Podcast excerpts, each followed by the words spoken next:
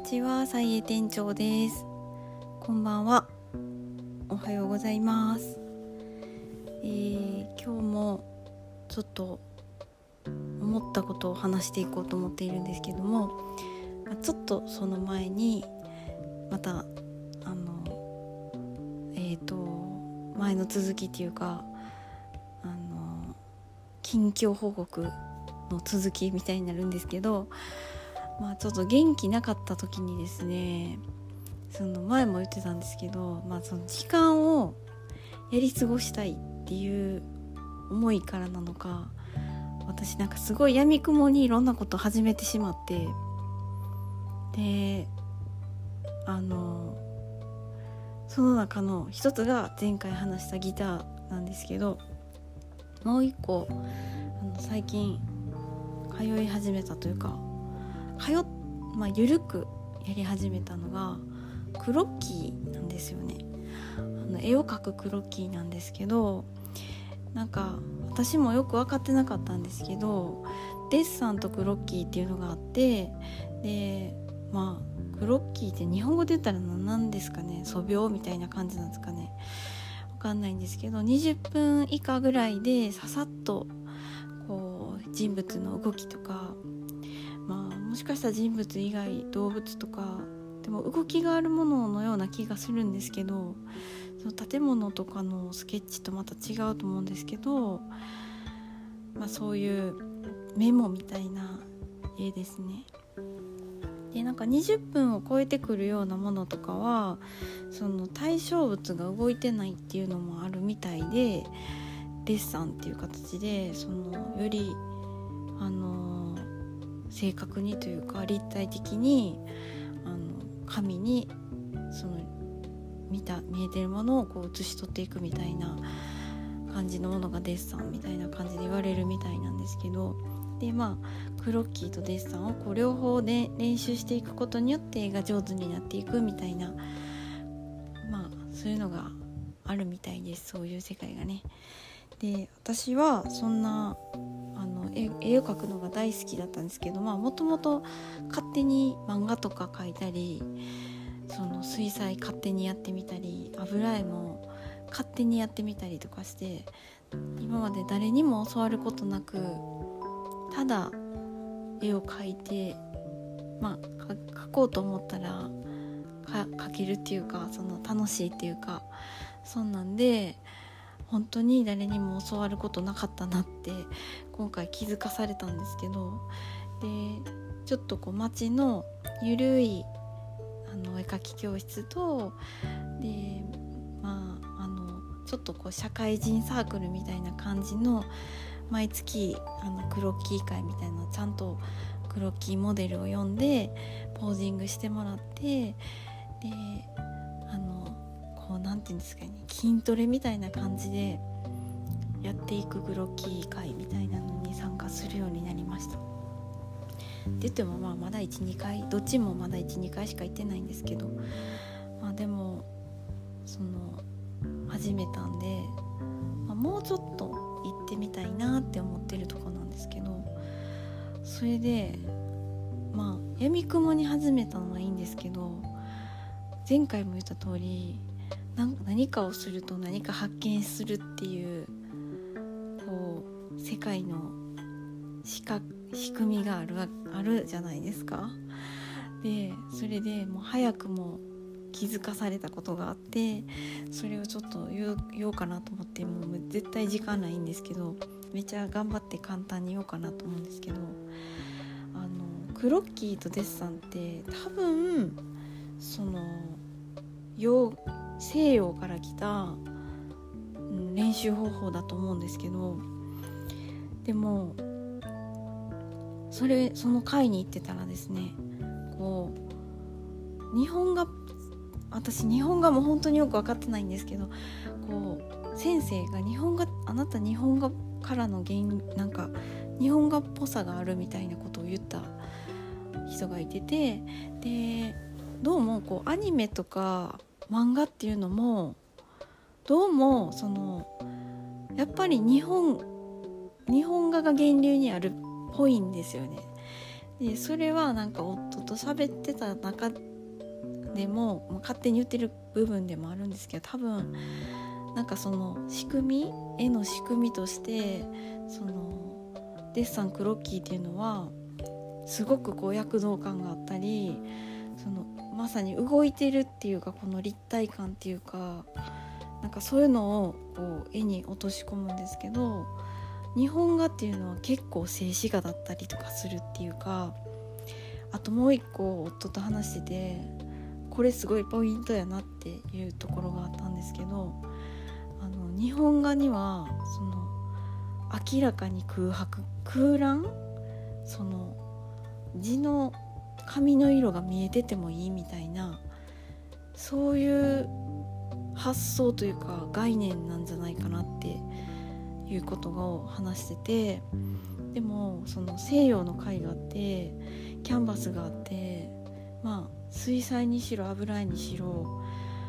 なんかなんやったらデッサンにしてもその紙の色をこう塗りつぶすような形で影とか光とかを追い求めていくんですけどなんか日本画ってちょっと日本画のこと知らなくてあまり語れないんですけどおそらく髪の色を堂々と残していくんじゃないかなと思うんですね。水墨画とかもそうなんじゃないかな。その白っていうその地の色を地の色としてまあ使うっていうか。でその日本画っぽいねって言われた人のグロッキーがですね全然こう影がね少ないんですよ。体の影とか。あの光と影の影の部分が最小限に抑えられてて。でかつなんかこう輪郭線みたいな漫画の輪郭線みたいなのが結構しっかりとしてるんです。でもこうクロッキーとかの先生が描いてるやつはこう必ずしも体の輪郭線がはっきりしてなかったりとか躍動感みたいな線だったりとかして輪郭線じゃなくてある種類の線みたいな感じになってるんですよね。まあこれちょっと言葉で説明してどこまで伝わるかが分かんないけどめっちゃ頑張って想像してほしいんですけどでそれをまあ話夫と話しててで私は結構ねやっぱりその日本日本画が源流に来ている線とか輪郭線とか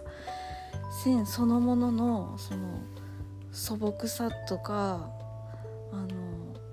面白さっていうのがすごい好みだなって思ったんですね。もちろんかっこいいこう躍動感のある線とか光と影とかもめちゃくちゃかっこいいんですけどでもなんかその日本画が源流ってなってる人の絵を見るとどこか可愛いみたいな。なんかこう自然だけど明らかにこう自然じゃない部分もあったりとかして面白いって思えたりとかして。でそういう話をしてたら私はなんか目指せるならそっちを目指したいのかもしれんなみたいなことを話してたらでも日本人の感覚の中にはその大胆に白い部分を残していくっていうその無駄なものを描かない最小限しか描かないとかあの見えうんなんかそこはねすごいさじ加減が日本人はすごい持ってるんじゃないかっていうふうに思話してました。でそういうのはその絵だけじゃなくて結構至る所にその独特の何て言うんですかねちょっと引くとかなんかそういう間間合いを持っているっていう風な結論にその時至ったんですよ。だからなんかでその時にその後にちょっと思い出したのがそのえっとね足利義義政やったかな。なんかその京都の銀閣寺を建てた人。なんかあの人はなんか結構政治よりも芸術の方が得意だったみたいな。あの、まあ、ちょっとこれもし銀閣寺じゃなかったらごめんなさいって感じなんですけど何しかねなんか政治よりもその芸芸事が得意だったでだからゆえにめちゃくちゃな政治してその国を混乱に導いてしまったんですけどただしなんかそのこれ前も話したかな話してたらすいません。あのただしその芸術というものに対して日本日本ですごいアップデートしたんじゃないかって原賢也さんの「日本のデザイン」っていう本の中に書かれてたんですけど私そのそこの話がすごい好きででその彼はこれも足利義政とかじゃなかったらほんまあの見ないで話してごめんなさいなんですけどその隠居する時にね茶室かなんか銀閣寺か茶室かどっちか忘れたんですけどなんか作ってで政治から引退していくんですけれどもあのそこに何て言うんですかねレクイエムのようなその建物を建てたって確か原賢也さん言っててちょっと誇張してたらごめんなさい。でそこで言ってたのがエンプティーだって言ってたんですよ。空っていう発想。でそのエンプティはシンプルではないみたいな。そのエンプティっていうない空っていうないっていうものをあるっていう風にあの想像したって言ってはって。でも私それすごいやっぱその漫画とかでも日本画とかまあ見てないんですけどそういう中にもやっぱすごく残されてるんじゃないかなって思いました。で日本人があんまりこうわーっていっぱい喋らずにちょっと会釈とかしたりちょっと目配せしたりとかしてお互いの意思をこう最低限伝え合うとかあとまあ素材を生かした料理とか無駄なことしないっていうかね茹で茹で方だけでこう素材の味を引き出したりとか塩だけで素材の味を引き出したりとかなんかそのさじ加減みたいなのがめちゃくちゃ実は当たり前のようにこう独特な日本の世界を作ってるんじゃないかなっていうふうに思ったんです。っていうかそう、まあ、私が思ったっていうかまあ夫も夫が言ってたんですけど まあ私もそう思うすごく思いました。でなんかそういうのをまあクロッキーから発見してでこれからまたちょっとそのクロッキーだとか絵の世界だけじゃなくてちょっとねいろんなところにそういう独特な日本のこの引き引きの文化っていうかちょっとねなんかそういうのを見つけていきたいなと思ったりしました。ということでちょっと長なっちゃいましたけども、まあ、闇雲に始めた習い事というかまだ実はもうまだもう一個ね闇雲に始めたことがあるんですけどそれはまたちょっと心を決めて話そうかなと思います。ということでまああの元気になってからもちょっと張り切って続けていこうかと思います。で面白い発見があったらまたお話ししていこうかなと思ってます。なんかもっとあはいこんなぐらいにしときたいと思いますそれでは今日もお聴きいただき本当にありがとうございましたそれではさようならバイバーイ